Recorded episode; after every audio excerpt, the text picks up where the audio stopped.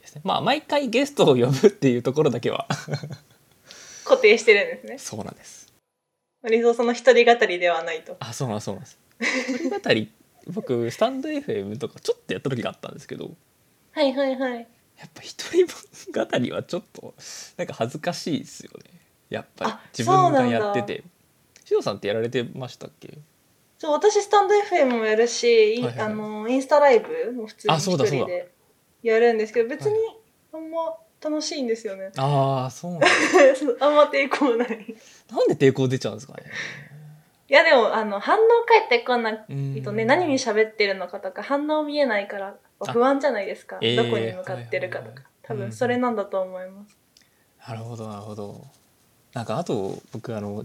部屋で一人でなんかマイクに向かって話しているっていうシチュエーションをなんかすごいえ描いちゃうんだと思いますあーあー逆第三者視点でそうです一回弾いてみちゃうみたいな部屋に一人でなんかマイクに向かってただ喋ってんなら俺みたい ながあるような違和感があるんだ違和感があるような気がしますね。ちょっと最初に簡単にちょっとなんか今回のゲストである鈴木志乃さんなんですけれども簡単にちょっと自己紹介だけ最初、はい途中からやっぱやろうってなるとしづらくなるので最初からちょっといただけると嬉しいです。はいえっと鈴木しのです 普段はあの今となってはというか3ヶ月ぐらい前に引っ越した家をずっとインスタグラムとツイッターに上げ続けている人間をしています。 で普段はあの写真のメディアのほとりというところではい編集者とディレクターをしているんですがもうその仕事を知ってくれてる人は、結構周りのごく少数の人になってきてしまったただ部屋をあ そうなんです。ただ部屋をつぶやいてるだけの人にいやいやいやいなってなってしまってきている最近です。 なるほど。いやでも確かに最近その印象は結構強いですね。ね。部屋のなんかこういや本当素敵な写真だなと日々もう見ていていうところではあるんですけれど。でやっぱりこう本業としてはそのそうですよね。フォトリーさんそうでっなてこんとでですすよね。そうなんですよ実はね、はい意外に働いててはい。 いや、別に意外でもないですけど、実はバリ社バリ会人なんです。ね。 なんか社会人的的な感じでいくとうんうん何年目ぐらいなんですかね。何年目になるんだろう。うーん。十八、十九、二十、二十四年目ですかね。ああ、じゃあ一緒ですね。ですか。でなんか。周りの同級生より気持ち早く社会人になったはず、うんあー確か今3年目の代だった気がする4年ちょっとうん分かんなくなっちゃったん ですけどあんまり意識してないんですよ入社とかしたことないからああ、まあ確かに確かに。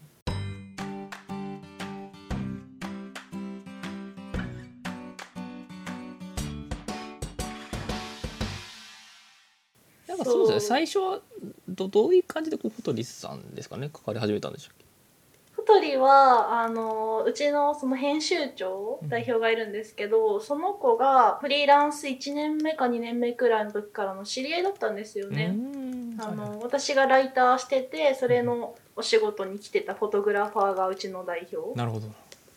でその子と仲良くな仲良くなったとか仕事仲間なんでよく一緒に仕事するようになってでもう当時彼は小鳥のメディアをやってたんではいはい。なんかどっかのタイミングでちょっと一緒にやろうよみたいな感じで誘ってもらったのが最初ではいはい。じゃあいいよみたいな感じで最初うん週になんか何時間ぐらいからうん始めたのが気づいたら本業になったああじわじわとじゃあ最初はもうライター的な感じだったんですかね最初めっちゃライターでしうたんずっとライターですはいはいはい今なんて名乗ってるんですかちなみに今ですか今はうーん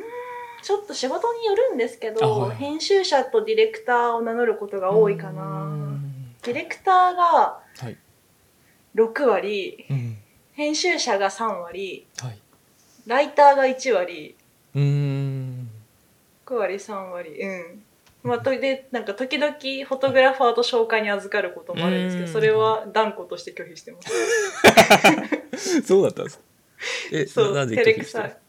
あいやなんか写真仕事にしてるから周りに優秀なフォトグラファーを山ほたど見てるんですあーよはいはいはいだから自分が写真をいかにも撮れそうな風に名乗るのはちょっとおこがましいなと思って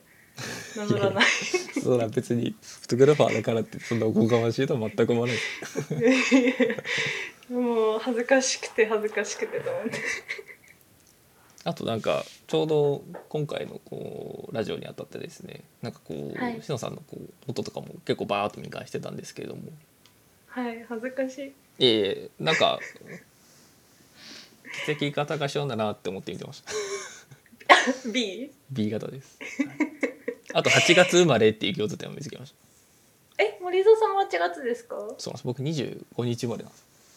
?25 かはいあれ獅子座ですかいや乙女座なん乙です女あそうなんですなるほどなそうなんで24とかそのぐらいからね星座変わりますよ、すね、ちょうど変わっちゃうんですよねねそうそうなえーでも8月生まれ嬉しいなあの、は祝われないで休みが終わってこの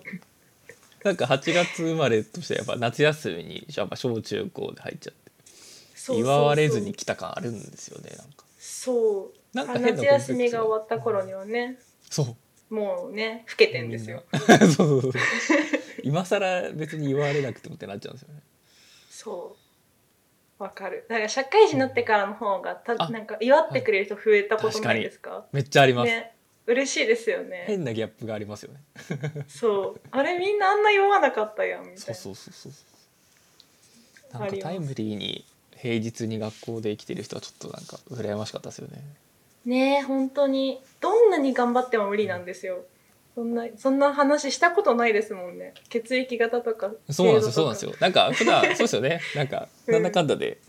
いろいろお話ししてるんですけど結構こういった話を改まってするのは、意外とね初めてだそんなマッチングアプリみたいなことしないですよねそうなんですよ。なんか一番最初はあれですよね。なんか僕とこう妻のなんかふなんだろうな。なんだあのもう結婚でしたんですよね。一、一年前とか。でその時と去年の2月20日あそうでですす去よね年の2月ですね。うんでそうだそのなんか時にあれですよね。なんかこう写真を撮ってもらったんですよね。しのさんに。そう結婚記念日あの、はいはい席を入れた日の1日いやーを朝っぱらから夜っぱらまで追っかけ回してただカメラを携えたちょっと変な女をや ってる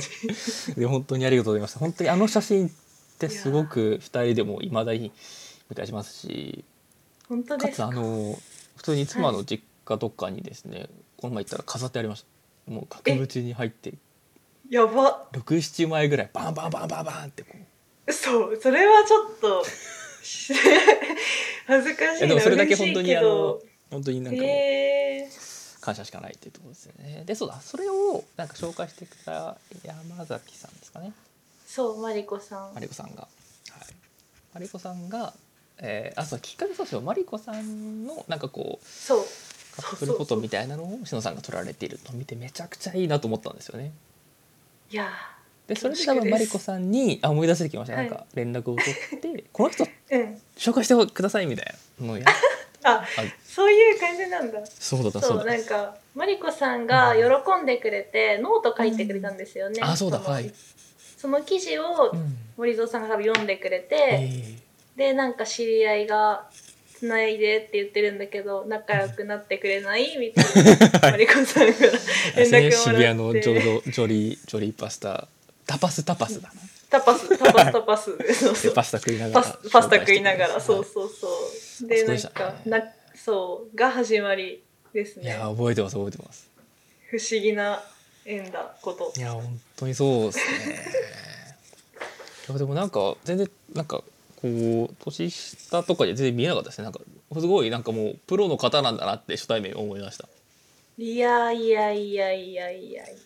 その辺で転がってるだけなんやつねそこまでそこまで全然違う人種になっちゃうんだ。いや確かにそっか森戸さんね先輩なんですもんねなんいかやいやいやでもちょうど一年違いだってだけです。そんな変わんないです。確かにでもみえさんの方が大人っぽさがある奥いさんやいやいやいやいやいやいがあまりに大人っやいやいや。ぽ森蔵さんの弟身がね強いな と確かに兄にはなれないですよね。やっぱ三兄弟の真ん中だとあそういうか次男なんですねいやそうなんですなんかやっぱ兄感が出ないんですよ確かにと兄ではあるけどね下ではあるからね、えーそうなんですよね確かになマイペースに育ちそういやめっちゃそうっすよだって B 型で次男でってそんな、 ねもうマイペースに育たるざるを得ないような感じなんでいやでもおかげでほんと伸び伸び伸び伸び、うんほんとに伸び伸びとしてる のびのびヘラヘラとここまで 生きてくれたなって感じですねいやその朗らかさに救われてる人がいっぱいいる気がしますいやいやいやまあ相当いいですけどね水沢さんの、うん、いやいやいやそう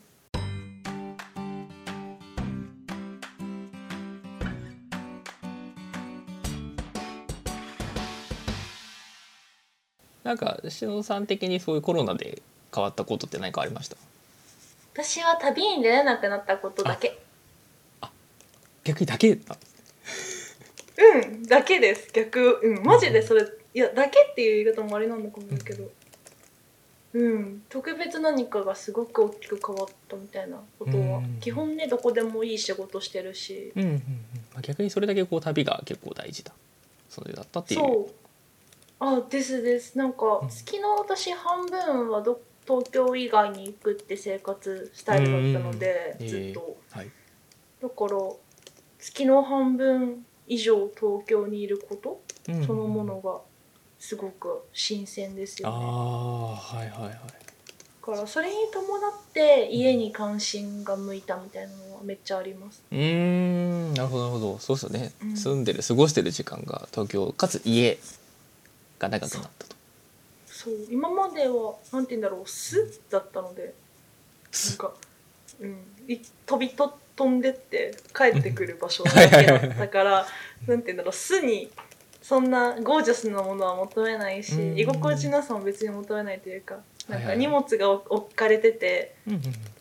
寝れればいいみたいなはいはいはいはいまあそうなりますよねうそう感じだったけどそれの関心だ興味関心が変わったっていう意味ではだいぶ大きな変化なんですけど、はいはいはいど何がどんな気持ちだったんですかなん変わかっ家うんなんか東京で過ごす時間長いな、えー家に結構いるなっていう時って最初どんな気持ちだったんですか最初は飽きて本当に飽きちゃって 飽きちゃったんです飽きちゃったうーんもう過酷ですね過酷だったんですか過酷過酷ですへーその基本的に都心が大好きなんですよ、うんうんうんうんうん新宿とか渋谷の喧騒を聞いてるのがすごく好きだから、へーはいそうなんか都会の喧騒に当たれなくなることがすごくしんどくなっちゃってそっちだったんですねずっと家にいることというかうん、ガシャガシャしたところがななくなっちゃったこたとが寂しくてうんうんうんじゃあどこ行ってもそうですよね人いないしまあいるにはいるけどそそうんな以前ほどわちゃわちゃしてないしそうそう私そもそもなんか行っちゃい、うんどっか行っちゃいけない感がすごい、ええはいはいなんか罪悪感割と多分そうそう、うん結構自粛してる方だと思うんですよ、周りと比較しても、はいはいだからなんかそのね閉塞感がねずっとあったなって、なるほどなるほどうん、えそうっす森蔵さんはどうですか僕ですかえでもちょっと近いかもしれないですね僕も結構旅が好きなのでいや本当うんうんうどんこも行けないなみ たいな思い出したら本当にありますよねろくでもないほどいけない。いや本当にそうですよねなんかもうなんかもうなんだろうな本当に一番最初その家からもなんかあんま、えーなんか出ない方がいいみたいななんだろうな、うんうん結構コロナ始まったあたりの時とかのことすごく覚えていてうんうんうん。なんか散歩するぐらいだったみたいな時期があったんですよね外わ出しかてりもま。す。うん。電車に乗るのがなんか3ヶ月ぶりとかあ、そなうんか結構その辺りのなんか親切すごく覚えていて電車もそうですねなんか電車乗ってるだけであこんな早く動く乗り物久しぶりに乗ったなとかわかる。あとは銭湯とか、まあ、サウナもすごい好きなのうで、んうんうん。 4ヶ月ぶりとかですかねなんか近所の銭湯に行って熱い湯に浸かった時うんうんうん。だけでもなんかあすっごいじんわりこう染み入るなみたいなわかるな。そこはすごい覚えてますね岩盤浴行った時それでした。あ私も。行ったんですねそれもなんかちそょうっと岩久盤しぶ浴り好き。そううん久しぶり。多分私はいつかな。去年の10月とかぐらいに解禁した気がすうんうるんからうんそうなんですね結構長い間うーんコロナ前に多分行ったのが最後2月とか、はいそのぐらいに行ったの最後は8ヶ月とかぐらい行ってなくて、はいめっちゃあなんか人の中で寝てるみたいな、 もう包まれてるという そうそうそうそう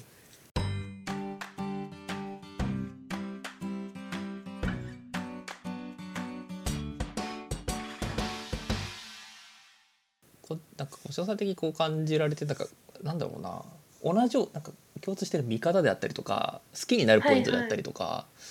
なんかこう横断的にこう見て共通点を感じるポイントって何かしたりしますえー、一気通貫してる視点みたいなことですか、うんはい、見方であったりとか感じ方であったりとかなんだろうなあるのかなえー、めっちゃ難しいどでんすなものねが好きとか。あるのかななんかうーんえーめっちゃむずいなんか基本的には人の意思がめちゃくちゃ入り込んだものが好きああはいはいはいはいはい。基本的にはうんうんそのなんて言うんだろうな例えば作るあのお皿とか器とうか、ん職人さんの作品うんうんとかからめちゃくちゃ感性を刺激してもらうこともうんうんうんうん多かったり、うんうんうんはいはいあと、まあ、私はなんだろうな文房具すごい好うきんそうなんですよねです石よね。そう荻とかのはい。あのそう辺いいそうで,、すそよねの文房具一つ一つに込められたアイデンティティというか、なるほどなるほど。なんで生まれたのかみたいな背景とかをうん知った上で物を選んだりとか,、はいはいそういうことを普段からしてるうんタイプなうのんうんで、なんかマジで今の文脈っぽい人間ストーリーテリングのもの好きみたいな、ああはいはいはい。ミーハー野郎なんいでやいすよやいやいやい や。はい、本当そうですよね僕もなんかすごくそういった面あるかなと思っていてなんか音楽が昔から好きで、はいはないんか音楽って人やっぱ音楽聴いて好きになるとか歌詞を見て好きになるとかが多いと思うんですけど、うんうんうんうん僕は結構ストーリーから好きになることすごく多くて高校の時になんか「ロッキング・オン・ジャパン」っていう音楽の雑誌があったんですね。はいはい。それでなんかそのバンドのインタビューとか載ってるんですよ。うんうんうんそうそうでなんかそのバンドがなんかこういった思いで作ってるんですとかこんな風にこの曲生まれたんですよみみたいな見てあこんな思いでやってるのかっこいいなでそのバンドの曲を聴いて好きになるみたいああそうなんだ、ながあったんですよ、ね、曲単体とかじゃなくてそうそうそそうこの魂に揺さぶられるタイプなんですね、そうでしたねなんか割合そっちの方が多いなって感じだったんですしのさんどっちが好きですかなんか物を見て好きにそっちから入るのが多いのかなんかストーリーねと入るうんうん結構ものによってバラバラっちゃバラバラで、うんうんうんはいはいなんかそういう作られたものとか工芸品とか工業品とかは私は結構ストーリー派なんですけど、うんうんうんあの音楽あと舞踊とかあ絵画とか、不要はいはいうん、とか演劇作品とかうんうんうんそういうものは完全に直感五感で、あーはいはいはいはいなんかなんて言うんだろう鳥鳥肌が立つみたいな感覚あるじゃないですうか、んありますあれあれあれだけで感受性いあー生きてますね確かに確かになんかありますね確か身体的かどうかみたいななんかあるかもしれないですねそうなんんか言葉にはならないないしは、えっと数十年後とか数年後の単位で言葉になる、みたいな感動があったりしてて、うんちっちゃい時に見てなんて言うんだろうものすごくゾッとしたりとか、はいはいはい逆にむちゃくちゃ惹かれたみたいなものが、うん10年後20年後とか今見てみてやっあとーなぜあんなに好きだったのか気が付くとかみたいなはいはいはいそういう体験がありますね。うーんなんかそうそれって今浮かんでるのって何ですかそれねサルバドール・ダリの絵画です。何ですかそれサルバドールあのスペインの画家で、えー多分見たこあダとリ記憶の古集とかそうダリあダリですねダリあダリダリのダダリリのフルネームダはリサルバドールダリっていうんですあサルバドール・ダリっていう、へーはいはいダリの絵画をうーんあこれか小学生の時にそじゃあ見たことあるうめっちゃ見たことありましたよね。そうそうそう、はいはいそれを小学いくつだったんだろうな4年とか3年とかそのぐらいの時うんに、はいあのー巡回展スペインにあった作品が日本に来る巡回へ展ー企画展があって見たんですよね。はいはいはいはい。でその時に目が離せなくなってへえであの図録みたいな美術館とかでよく売ってるのあるじゃないですか,、はいがパンフレットみたいなやつ、うんうんうんそれを母に、ね、めちゃくちゃねだって買ってもらって、へでもなんで好きかわかんないんです、うん当時ーはなるほどそっかそっかそうでえっとばダリーは確か私が22とか3時とかに、うんもう一回東京に巡回展でやってきてて、へーはいはいでそれでもう一回見に行ったんですよねうんうんうんでそれで改めて見返してうんめちゃくちゃ腑に落ちた自分が好きだった理由というかなんか改めて絵画を目の前にした時にうんあこういう表現とかタッチにあ自分は好きだと思ったのかとか、へみたいなそう絵画とかはねちっちゃい時に見たのと今見たのののフィードバックが全然違って面白いでえす。へえすごいななんか絵とかは結構どどんな絵って言ったらいいんですかねサルバドール・ダリのサルバドーダリは何と言われることが多いんだろうななんだろうな結構パッあインパクトありますよねすごくなんかなんていうかたなんかあの、なん語り語りす語り方を間違えると怒られてしまう気がするんですけど、うんでも、あの配色の仕方あはいはいはいとあとなんか物の遠近感の取り方が私的にはすごい面白いなうと思っんて。うんう見んていたような気がします。確かに確かに結構普通なんだろうなザいわゆるなんか絵とかってこうなんか一個対象があって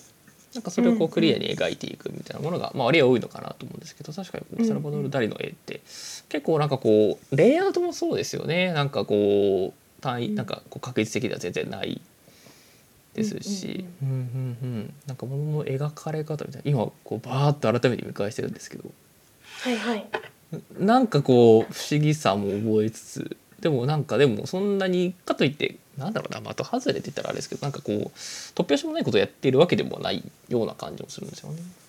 多分なんかシュールレアリズムのうんムーブメントの画家だったような記憶があって、へーはいなのでよなんていわゆる古典的な良いとされてきた絵に対してうんうん批判的に物事を捉えたみたいな画家だったかなはいはいとはいはい思うので、なんかそこの視点がうんうんなんかよよいわゆる正解をうん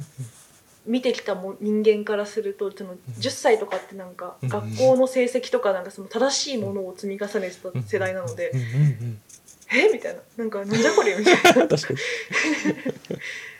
になそういうなんかうん不思議な感覚うがんあったんだろうなっていうふうにうんうん思いますね。なるほとあでもちょうどあの去年かな、うんあのロンドンナショナルギャラリー展って上野でやってた展示展覧会があるんですけど、どはいはいそれ見た時にあの、ゴッホの「ひまわり」あるじゃないですかあーはいはいはい有名なあれ来ててへー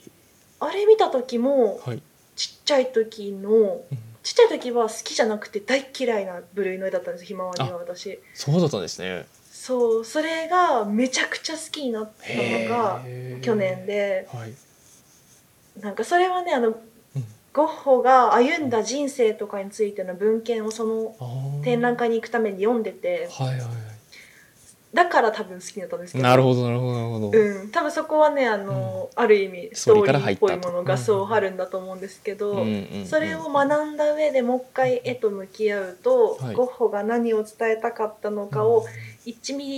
リ1パー0.1%でも理解できてるのかなうんみたいな気持ちになってね絵画となるほど。少し会話できたような気持ちで嬉しくなりました。へーでおもこなんがかまちしっいちゃい時からそういう作品とのなんか対話みたいなのがあったんですね。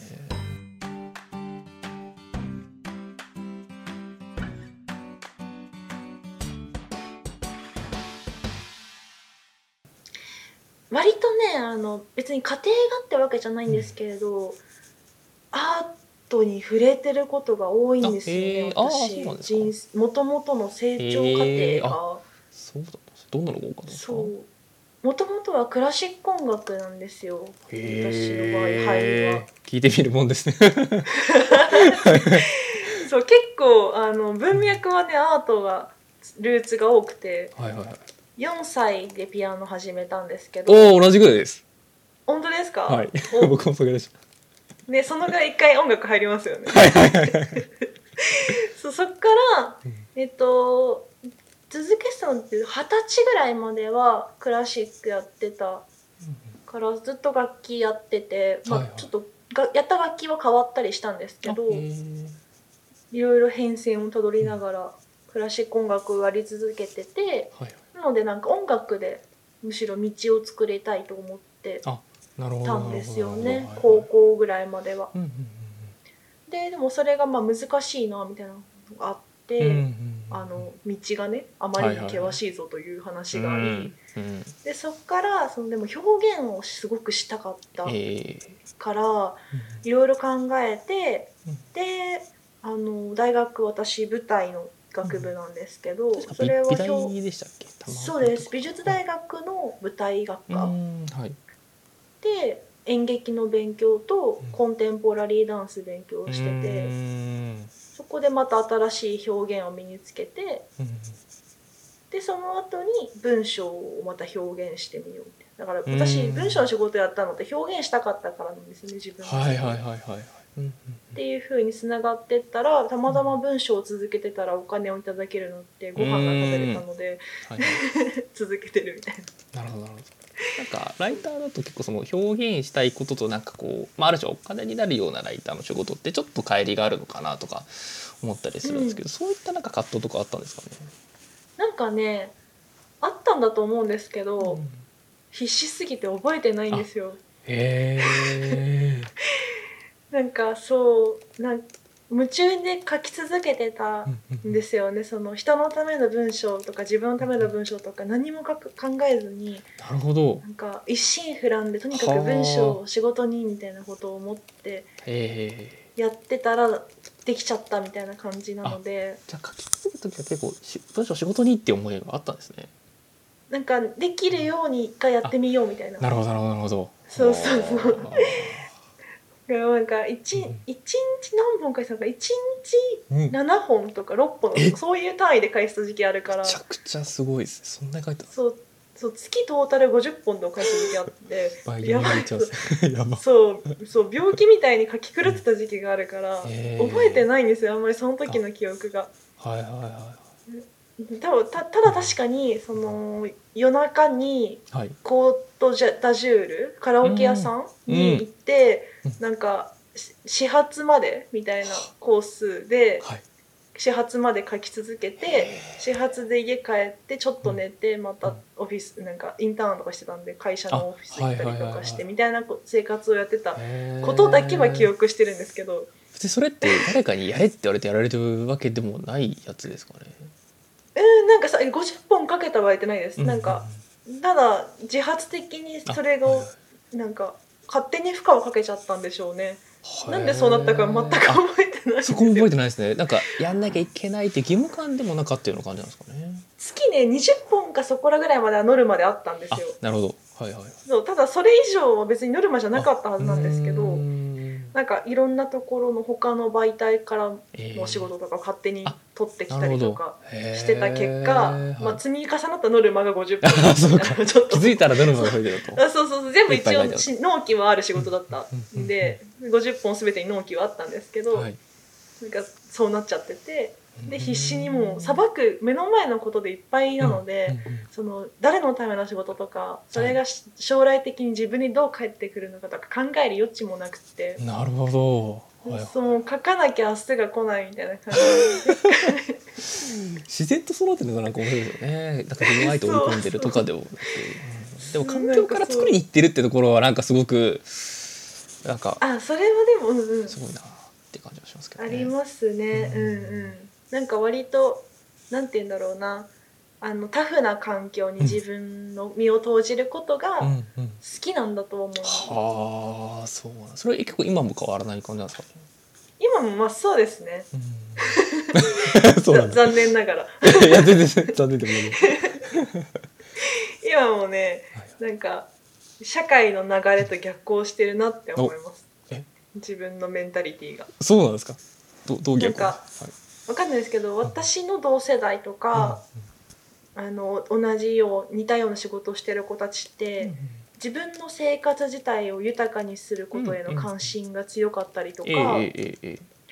あとは、まあ、将来的にその自然の多い場所で暮らしたいなとか、その伸びやかに暮らしたいとか、ええそえのえバランスを取りたいそのワーク・ライフ・バランス的なものを上手に回したいとか、そういうバランス型無理をしないタイプのはいはいはい人が多いなっていうふうに思ってて、うんでその生活スタイル自体にはめっちゃいいなって思ってるんですけど、うんうん自分は全然それそっちの方向に行かないんですよ。へなんかいいなって思ってるし羨ましいなとも思うのにはい思えば思うほど自分は自分のことを苦しめるというかそのひひたすら追い込むみたいな環境に行くことが多くてどうないうんだ動ろうなこれは。機どどういう動機なんですかねなんかひつ同じじゃいけないとかなんか自分はなんか成長しなきゃとかやっぱいろいろありそうなんですけどうんいやなんかうんあるいろいろあると思うんですけどなんかそんな自分に余裕を与えられるようなまだ人間じゃないっていうはあ気持ちが強ははいいはいそはいのバランスを取れるそのと取るバランスなんてまだないでしょ、あなたにみたいな、へうん、感自覚が分に厳しいんです強ねいのかなえ厳しいのかなわかんないんですよねでもそうでもねストイックってことになっちゃいますよ ねいなんあかとはもしかしたらでもなんかそこはなんかやば印象としてはある種心地よくやれてるような印象すごくあるのでもしかしたらなんかあるんですかね、うんうそんうのなんか理想とかこうあったり憧れであったりとかそこがぼやりある種明確に描けてるからこそ自然と体が動いてるみたいなところとかってあるんですかね。まあそれはそうかもああとあの動機が今となってはなんですけど、えその自分に対する何か幸せの動機よりも、えうんその一緒に仕事してる仲間のためにどうこうみたいな動機が強すぎちゃって、うんうんうんまあその当時のインターンとかした時の追い込み方も多分そのうん会社の代表が成果出せるような状態を作んなきゃみたいな気持ちだったのかもしれないしうんなるほど今は完全にそうではいはいそのみ一緒に働いてくれてるうちの場合チームなのでうんはいその仲間たちとかうちの代表とかが少しでもなんか生きててよかったなと思える仕事をしなきゃみた いなるほどうんうんそうそういう気持ちだからなんか自分のこと割と2の次に置いちゃうんだろうなってなるほ思どいますへえそれをストイックと呼ぶのかと言われるとちょっと違う、確かになん確かかに。うんうんうん自己実現欲求よりも他己実現欲求が高いみたいな、そういう感覚ですね、なるほど。結構そのうんある種人のためであれ人の幸せとか喜ぶためなら頑張れるっていうのは結構昔からなんですかね。うん、多分昔からですそれは、あーま、どうだい全然苦じゃないです、うんその自分が人の、まあ、ためと思ってないんですけど、うんそうんうんもそもで、うんうんうんなうんんかうんうん人のなるほ何どか、まはいあはい分かりやすくために何かをすることが嫌でもなければう喜んびというかはなんか当たり前のことみたいなごくごくもはや自然な感じですへー私はそうするのが当然よねみたいなスタンスで生きてはちょっと へー奉奉仕の精神が強め強いですね。もうだからいいそういう意味での自然なところあるんですね。そううだからもう無理はしてないんですよね、んうんあんまうんうりん普通でいやすこれがどうやっぱタフだなと思っちゃいますけどね。いやいやありがでもありがたいですなんかそうやって当たり前のことをしてるつもりが、うんうんうんし気づいたら人が喜んでくれてるし、あーはい。なんかじ自立なんか自立してないと思うけど、なんかそのしっかりしてるねとかうん言ってもらえることにつながるから、なんかラッキーですよねすごい自分とし ては あれみたい確かに確かに確かに。へなゼロをやってたと思ったらみんななんか15ぐらいで評価してく れててちょっと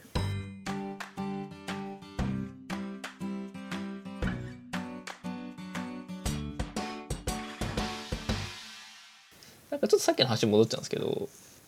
なんかそのなんか物の見方みたいな話なんですけど、なんかまああーまあ面白い小さい時にクラシック音楽とか、あとはこうサルバと誰との出会いがあったっていう話があったと思うんですけど、なんか今に至るまでなんかまたなんかそのあ家庭の中で大きくガラッとなんか見方が変わったとかっていうようなことって何かあったりしました見方が変わったかい影響を与えたなり自分で何かを見つけたとかなんだろうなでも日々めちゃくちゃありますあ日々へえどういったのかうんなんかなんていうんだターニングポイントみたいなやつはそん、なんか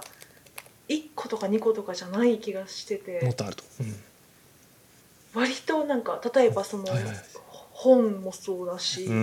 うんうんとなんか母と話した会話とかへえ素敵ですねなんかそういうものとかあと美容師さんが言ってた一言とか,、なんかそういう言葉から気づきを得たりとかはいはいはいしてなんかあそういう考え方あるのかとか、うんうんそういう視点があったかとかうんうん今度これ考えてみようってそういうのでなんか日々感じてるからなんかあんまりうんうんうんうんガラリ系がないかもはいいやあるのかなありゆっくり考えればありそうだけどパッと出てこないってことはそんなないんでしょうね。なるほどなるほどなるほどでも日々のことを覚えてるってこともやっぱりこう特徴的だなってとこあって結構そういったものっていろいろ覚えてるタイプですか日々のあれこれというか話したこと日々ね覚えてますね、うんめちゃくちゃポエティックな人間な のでポエティッそう事私たちも実として覚えてるかどうかわかんないんですけど、うんうんうん、情緒を交えて覚えてるへえでもなんか言いますよねなんかその記憶に残ってるものはなんか心が動いたことみたいなこともよく言われているので確かになんか、うんそういう情緒が絡んでるからこそ覚えてるみたいな。そうなんか心の変化とともに記憶してたりとかまあ、うんうんできる限りまあやっぱりのなんかノートなのかうん日記なのか、何かしかに残しておくようにはしてるので、うんうんまあ、変化があったタイミングは大概うん形にもなってるんだろおおうとは思 い見ます返すもできると。へ割とコンテンツになって出ていってるはずえなんかスランプとかなかったんですか、スランプありましたありましたああそうりますよまあでもちょっとちょろっとなんか聞いた覚えもあるような。スランプいやうんいや文章に関しては本当に3ヶ月ぐらい書けなくなった時期あって、へえあのそのさっき言ってた、うん毎日毎日あまりにたくさん書きすぎて、はいはい。あの干からびたっていう感覚ですかねその自分の中にある水分みたいなものを全部出しちゃったから、あこれ以上吐く息がなくてーなるほどなるほど。書けなくてなんか原稿用紙というか、まあ、ワードを目の前にしても何にも出てこなくなっちゃってうん3ヶ月間無みたいな時期があってうんうんうんはいででもクライアントさんのお仕事があったので、えディレクターさんとかにめっちゃ泣きながら話してえ「もう書けないんです」みたいうんうな。んでいやでなんか締め切りとかをはいなんとかかんとか調整してもらって。はいで少しずつなんかこうしてみたらあしてみたらとかって言ってもらったりとうんか、うんうんうん思い切って沖縄に行ってしまったりとかしてはいはいはいなんとかそのまあ干からびてるんで一回何かを入れないそうとでいすね水を与けえなないいとのでそう水そうですねをそうそうそう与えま水く栄っ養てはいで復活したのがうんはいみたいな時期がね2018年の9月うんうんでした。なるほどじゃあ結構そのさっき言ったライターある種ライターってぐらいの時期だったんですかねですねフリーになって、でもフリーになって1年目の終わりの方とかはいではすいはね、いそれがなるほどもうすぐ2年目みたいな時期ああそんぐらいだったんですねで本当ににもうもうなんかもう毎日毎日エンジン回しっぱなしになっちゃってへえはいはいはいもうファンが狂っちゃったんですよねはあ多 分当時はそういう感覚が別にでも言葉にはちょっとならないような感じだったんですかねなんか焦ってました当時はあな焦ってたんんですかか。うんなんかもう目の前が真っ暗になったポケモンもへ、ーあの死んだ時に目の前が真っ暗になるじゃないですか ありますねありますね懐かしいあれです完全に感情はもううどうしていいか分かんなくなっちゃって、パニックではいでも締め切りはあるみたいな、んカレンダーが迫ってくるみたいな、え恐怖がやばくーメッセーてジも来る通知も来るそうそう電話にそもう来る志乃さん何してるみたいなどうしてんのみたいなきゃーそうめっちゃ「やだやだ」みたいなっていうことがねありましたよね。へうーんそのぐらいからなんかはい上手に調整するそのうんうんうん水分の出し入れをねはあ意識するようにはなったんだと思いますなんかそういった学びある種学びみたいなのあったんですねじゃありますさすがにね大人なんで ねそれやあんなかっだたらってね同じことだってねまた焦るようなことないではないですもんねそうそうそういやなんかそうさっきもはその話した通り、うんうんその人のためになんやかんやのタイプの人間って、えー人に迷惑をかけることが、うんうん、死ぬことよりも嫌なんですよ普通に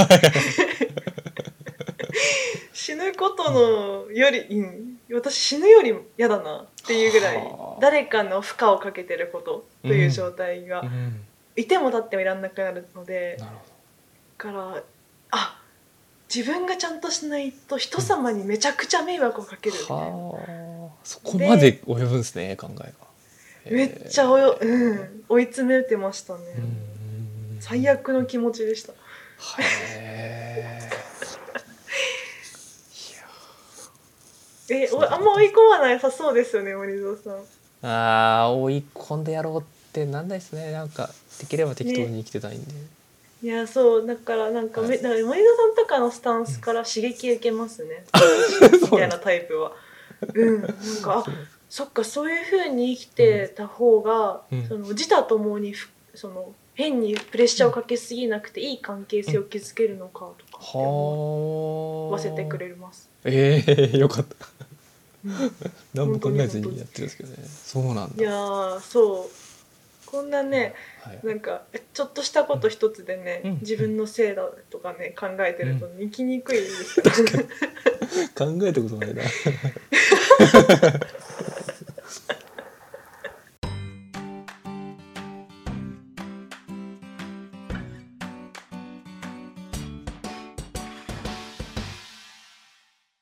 なんかノートってなんか結構聞かれる頻度多かったりしますなんかノートってなんか聞きたくなっちゃうんで、ついついいや多いですあのひ万年筆とノートがトップワンツーですねおーよく聞いてもらうものは。へーやっぱ見て「あそれ何使ってんですか?」みたいうん、とかあなんか最近インスタで質問もらうことも増えてきましうた、んおへーおすすな、はいめの万年筆とかおすすめの文房具とか教えてみたいに言ってくれる方がいるの、で、はいはいなんか私に聞いてくれるの嬉しいけど私本当に文房具語り始めると気持ちが悪 いんでっていう自覚があるから。はいはい、なんかうるさかったらごめんねって前置きして はい質問箱とかにめっちゃ返信しおます おじゃあもう質問いくら来ても嬉しいぐらいの私は嬉しいんですけど、うんそのあ相手がそどうのライト にえそうライトそこラでイもトに働くんです聞いてるはずだからそう,、えそうなんかなんて言うんだろうあの3の興味で投げたものが2500で返ってきたらビビるじゃないですか 確かに確か みたいな殴り方をしてしまう自覚があるから非常にねどのぐらいのなんか熱量で返すべきかっていうのをね日々にノート一つとって悩んでもいろいろありますそうですからねこのなんか形成の色味とか幅とかそなうんかそうそうそ持うった感じとか軽さといや、ねそ使うノいやすートは変数があまりに多いかか 確かにそらういいういじ点ゃ見ないてですか、うん、だっそうてっすだねってリングかどうかとか確かに確かにその閉じ方一つ違うしー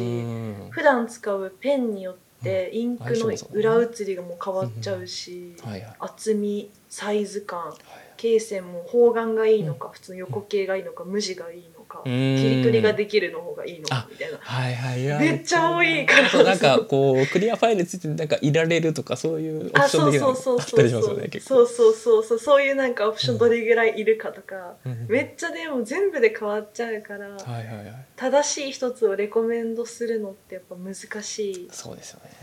うん、だからやっぱ自分のこっちの手持ちを全部さらけ出しちゃうことが多いですね、うんうんなんかやっぱね日々のその人の生活をなんか少なくとも10日ぐらいモニタリングしないと多分分かんないから、なんか最近その文房具周りでこう語りたくてしょうがないものって何かあったりします 最近最近か直近はちょっと水性ボールペンのブームが来てるへ水性とゲルインクかなのあボールペンのうんまあブームが来始めててはいはいはいはそのめちゃくちゃ今今すぐこの瞬間語れるかでいうと難しいんですけどいはいあのエッセンスを取り込みつつあるへえ水を取り込むっていうのそうであのいろいろいろんなメーカーのはいあの製品使ってうんうん書き心地とかへー長く使った時のインクの変化とかを変化まで、そう結構見てて、はい、であこのメーカーのこれは昔こうだったけど今こうだなとかっていう風に変化を楽しんだりとかそはのいインクそのものの色味の変化もそうだしとかっていうのはいはいをモニタリングウォッチングへーテイスティ ングテイスティング テイスティングって味わってるな。いやでもでも要はでもそういうことですよね試しそうにでこもうそういう使そうってそみうてそうことをやってってどれがしっくりくるかはなはいいはみいたいなのを今いくつか試してるんですけどこれどこ行って試してるんですか買ってるのかどっか文房具店行ってやってる買ってるあ買ってるんですか全部買ってますへー買って一通り使ってだから私前その話をしてもらうタイミングごとにうんはいあのなんて言うんだろうその時のスタメンみたいなうんメンバーが違うんですよ特にね。へーはいはいでそれはその理由で自分のブームとかうん興味関心によってスタメンが変わるからうん今はゲルインクとかが多いけど はいはいちょっと前までは水性のサインペンがブームだったしへーとかっていう風に入れ替わりがありますすごいスタメンっていうのはあれですかなんかいわゆる普段持ち歩いてる筆箱の中に入ってるあそうそうそうそうそうあの普段のこのペンケースの中に入れてるあボールペン群こういうの入ってるんですかねへえ今はあの同じ種類のボールペンの色違いをうん3種類持ち歩いて、うんこのインクたちのはいなんかこれ今見てますへ変化わかんのかな青ブラウン緑なんですよこれあちょっとちょっとわかります、うんうんそうなんかすごいちょっと深めの色が違うんですけど、はいはいなんか昼に描くのはこの色がいいなとかうん夜ならこの色がいいかもとかあとインクごとの、なんかあのインクのだ黙りっていうのかなイン黙なりんかボールペン描いてるとなんかうんインクがボショって出ちゃうあーあ瞬り間まとすかありますすありますあれがどういう風になるのかとかを見てるのが楽しくてそれもなんか変わったり特徴的なものってあったりするんですかあれはインクの質によって変わりますね、うんえちなみに黙りが出るのっていいいいことなんですか基本は NG ですあのあーそうなんだ製品としてはうん良くない判断とされることが多いんですけど、私は結構嫌いじゃないうーんなんかあーはいはいなんあかれあれでいいなんて言うんだろうなんか赤ちゃんが完璧じゃないようにみたいはあな感覚ですね。いや視点ながんか3つぐらい上でしたね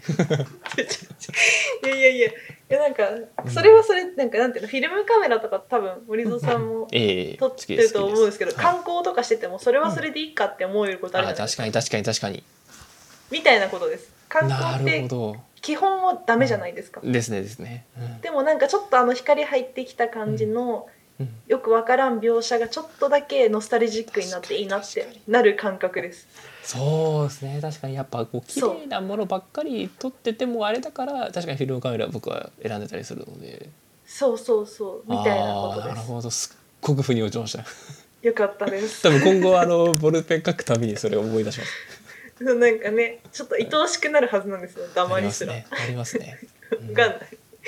2周ぐらい回ったらうざとかって言ってるかもしれないけど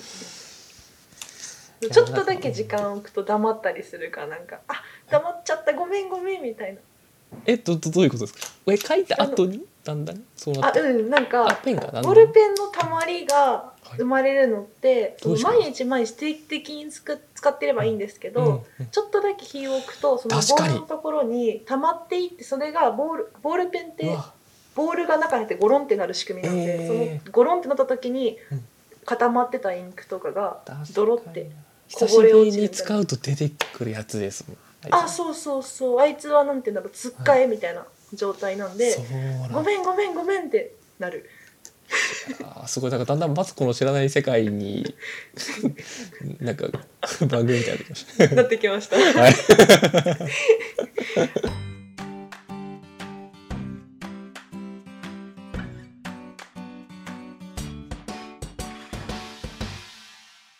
話そびれてることとかはないですか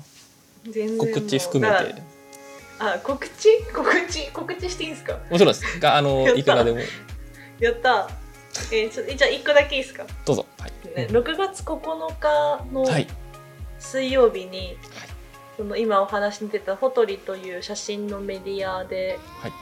その関わってるフォトグラファー7名と私編集者として関わってたんですけどその8名で共著という形で書籍が発売におなります。でえっとです ね写真を、まあ、今始めたいと思っている方とか、まあ、実際スマホで普段撮ってるあ方ーそういう人かもまあそうあのーデジカメとかに限らず写真というものに関して興味関心がある人々にもっと写真を楽しんでもらえるための本としてなんかうんノウハウの本というよりかはいろんな視点うとかんはーなんか例えば四季折々の色を見てみようとかそういうへふうーな割と観点視点みたいな話をいろいろ盛り込んだりとか。うんまあ、それをプラスそういう視点をよりよく切り取るためにはどうしたらいいのかみたいなちょっとしたコツとかまとめた本になっております。カメラと深める、えーハッシュタグ私の世界の写し方月を切り取るホテルの写真帳ですねはいですね本の名前言い忘 れてたこちらすっかりで忘れ Amazon で見ると出てくるそようってなこんとです、6月30日までに購入いただくとですねなので6月中までは書き下ろし PDF がついてきてあとまだ出てないんですけれどあの同時タイミングで Kindle の方も配信になるなるほどえー、はいはいはいはい電子書籍も配信になるので紙なるのほど本ではなくという方も読んでいただけますが、ぜひ紙の方がおすすめです。そうですねこだわった写の真でやっぱりなんかプリントで見たいです多分 Kindle だとカラーにならない人もいたりすると思うんで多分しなんかカラーになったとしてもやっぱじゃあインスタで見ればいいやみたいな話になっちゃうはいはいのでもったいないなと思っていそうてですね結構その色の出し方とかをあの出版社さんと印刷会社さんと話したりしていたのでうんいや色味が本当正規 Amazon のページ見てるだけでこんな綺麗なんでいやーそう非常にね豊かな本になはったと勝手に自負していますあがぜおお楽しみだひ読んでほしいので、はいそんな告知をさせてくださいありがとうございます。今日の、えー第4回目の、えー、そぞろ話の、えーゲストはですね、えー、と小鳥の、えー鈴木しのさんに、えーお越しいただきました。ありがとうございました。あありがとうございましたりがとうございました。